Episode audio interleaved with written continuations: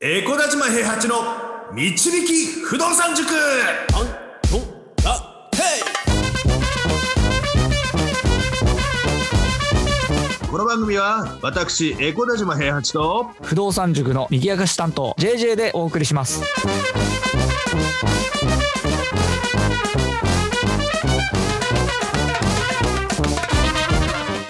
おはようございますおはようございますなんかねあ熟,、はい熟熟成紹介をちゃっちゃと終わらせようと思ったのが間違いだったね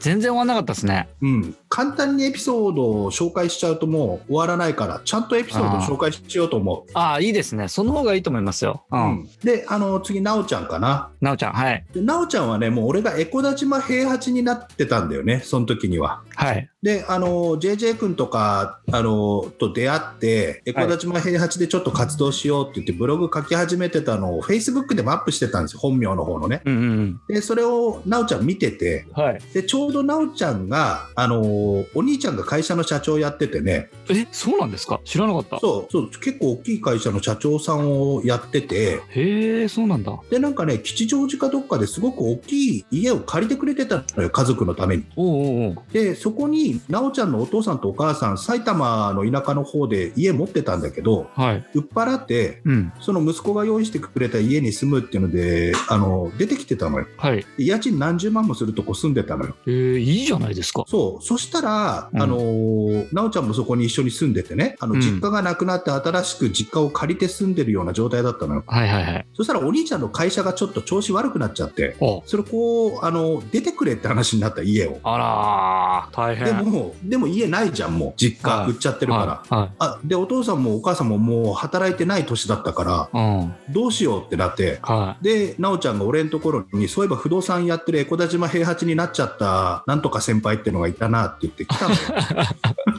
大学時代は直接知り合いではあったんですか直接知り合い直接知り合い2あー個下の2個下だからね、はいはあいのーそれこそ一番可愛がってた学年の子ようん大学時代後輩っでてね2個 ,2 個下可愛がるじゃんうん、そうですね。うん、うん、わかるわかる。そうそうそうそう。だからその一番可愛かった、うん、大の子で、で、なんか来て相談したいんですって言って来て、うん。で、その時に話して、で、あの、ちょっと家探してやるよっつって、探したらその日に、あの、前からちょっと違う後輩に勧めてた賃貸併用住宅がいきなり値下がりして出てたのよ。おう、うん、いいですで、ね。あの、そうそう、俺も奈緒ちゃんも、アムロ君も JJ 君もみんな、あの、に日大の芸術学部ってとこ出てるんだけど、はいはいはい。で、その物件が出てたのがエコダって言って、その日芸の本校舎があるところだったのうんうんうん。江古田島の元になってる場そ所うそですうね。そうそうそうそう、はいでここいいじゃんって話になって見せたらめちゃくちゃ良かったんだよね下が1階が50平米ぐらいの貸し部屋になっててで2階1階と2階にあの自分のところのあの持ち分のあの持ち分っていうか自分のところの住む居住空間があってはい。でそれが100平米以上あったんで全部で150平米以上わあ、めちゃくちゃいい賃貸併用ですね、それね。そうそうそうそうだからいうんあの自分のところは1階にあの1部屋あってで2階に2部屋とでっかいリビングがあってみたいな感じだからうん 3LDK でで下があいいな 2- 2DK かな 2DK かなんかの部屋になってていやこれめちゃくちゃいいなと思ってうん、いいですね。で値段も下がっててはい。で、あのーこれだったら買えるんじゃないっていう風な話をして賃貸併用住宅って買うとこういう風でこういう風なことがあるんだよっていうのを教えてあげてうん。でその時はあの塾に入れようとも思ってないからただ後輩の,、あの相談で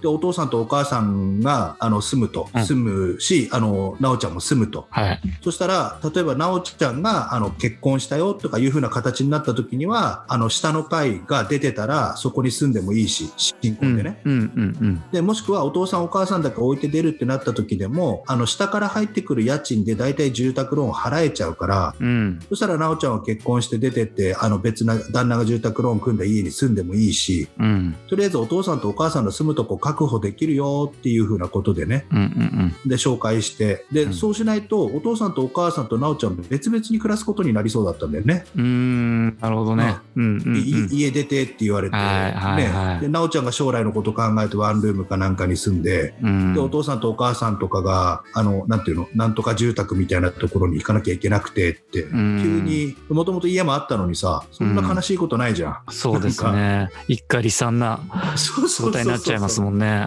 うん。そんなことないなと思ってであのそういったことを話してたらでたいな、なおちゃんからお父さんとお母さんに会ってくれとか言って、おうもう結婚するわけでもない のに、お父さんとお母さんに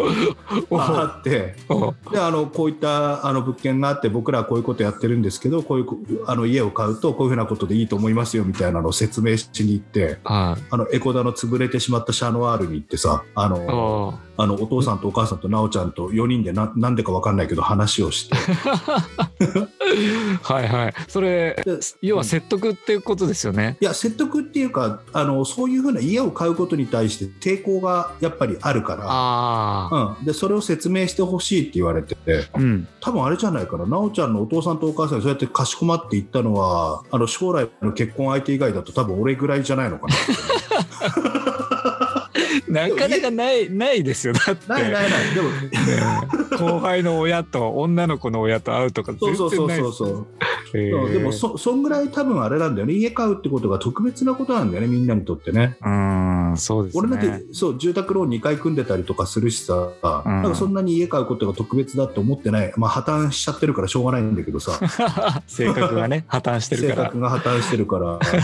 でも家買うっていうことに対してそういうふうな思いがあってっていう中で、でで奈緒ちゃんにのあのその家を買うことについてこういうメリットがありますよっていうのを説明したらおはい父お父さんとお母さんがその家売ったお金だったりとか貯金を出してくれて頭金出してくれてええあそこの家買う時にねうんで奈緒ちゃんもそこそこ稼いでたから普通に住宅ローンはあれだったんだけど賃貸併用住宅ってちょっと頭金入れてくれとかいろいろ言われたりする時あるじゃない。うんうんうんあのちょっとあのなんで貸し屋分はちょっと現金でとか言われたりとかさ、はいはいあのするのがあるんだけどあのそそこまではいかないんだけど頭金入れたことによってスムーズに話進んでうん、そこ変えたのよちなみにですけどそれ、いくらだったものがいくらに下がってたんですかえっとね6000万超えてたやつがね5000万前半ぐらいまで下がったんだよね確かねでもエコダで5000万円って安くないですか安いのよそもそも安いのだから賃貸併用住宅ってそもそも安く出てることが多かったんだよね最近ちょっと値上がりしてる感じするけどうんうんあの要するに買う人が限られるからあ同ーじ広さあるなら自分家だけがいいとかさあーみんな広さで検索するじゃない。そっかみんなそう思って買っちゃいますもんね貸家付きよりも自宅だけみたいなあでーあの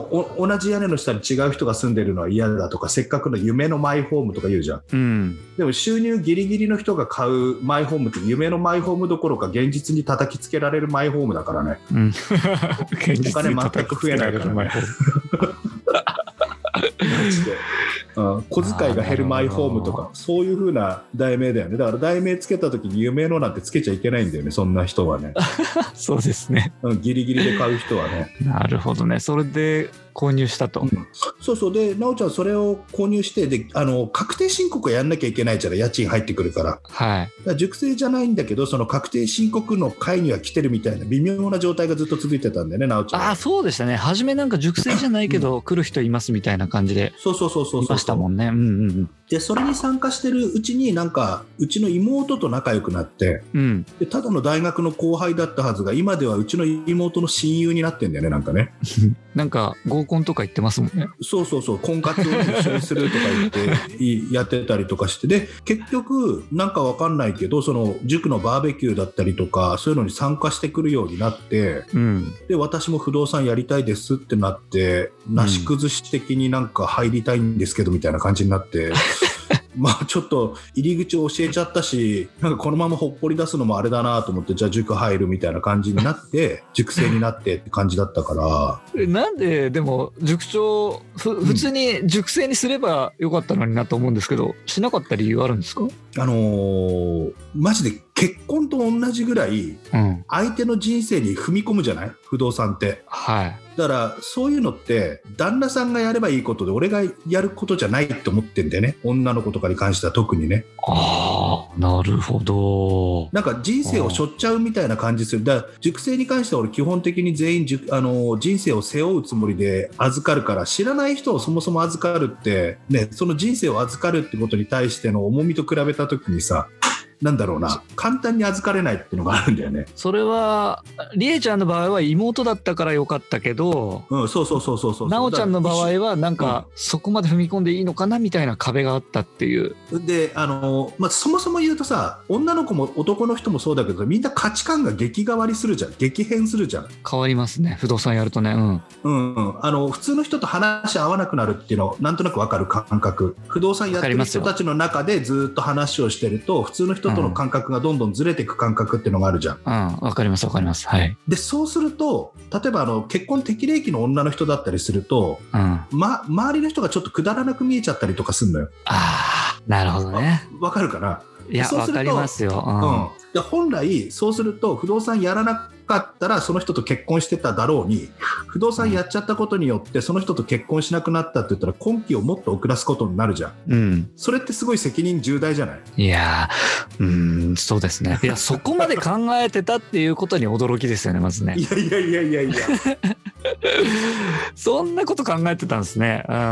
いや一番そこ重要でしょうだから結婚してる人だったらさあのそれこそあのベンツ君のところはもう結婚先にしてたからさうんうんで逆にベンツ君あの俺すごく嬉しかったのはその奥さん奥さんの方がもともと友達じゃないうん奥さんがあのベンツ君はもともといい人だったけどうん不動産始めてからものすごくいい男になったって褒められたことがあったの一回おありがとうおいい褒め方ですね俺すげえ嬉しくてそれがうんで男の人って逆に魅力増すと思ってるのね不動産やるとうんで女の人ってそのなんだろうな相場感っていうかその目が鑑定眼みたいな目がちょっと超えちゃって、うん男の人をなんかよく見れなくなっちゃうんじゃないかっていう不安感がものすごくあったんだよねいつも、なんかある程度達観しないとこうんうなんていうの男を選べないっていうか例えばね女社長がなかなかうんうん、そうそうそう結婚してなかったりするのもうんそういうとこなのかなっていう気はしますけどうんだからそこの部分で結局あの見方が変わっちゃったりとかいろいろ考え方が変わっちゃったりってそれこそお父さんとお母さんに会ってお父さんとお母さんにおお話をしないと家を買うことにも踏み切れないような重大な出来事だったりするのを自分で決断してやるわけじゃないうん まあ一歩踏み出した女の人は強いよ、強うんなんか強いなっていうのは思いますよ一歩踏み出しちゃった女の人っていうのはその価値観が変わってるからさはいで普通の幸せを掴んだ後にやってほしいよねそれをねもしやるんだったらうんそこの部分だよね。だから、ちょっとなんか、あの、ジェンダーの話になってくるとさ、アンチが出てきたりとかして、ちょっとあんまりそういう話はしたくないんだ けど俺の価値観の話だか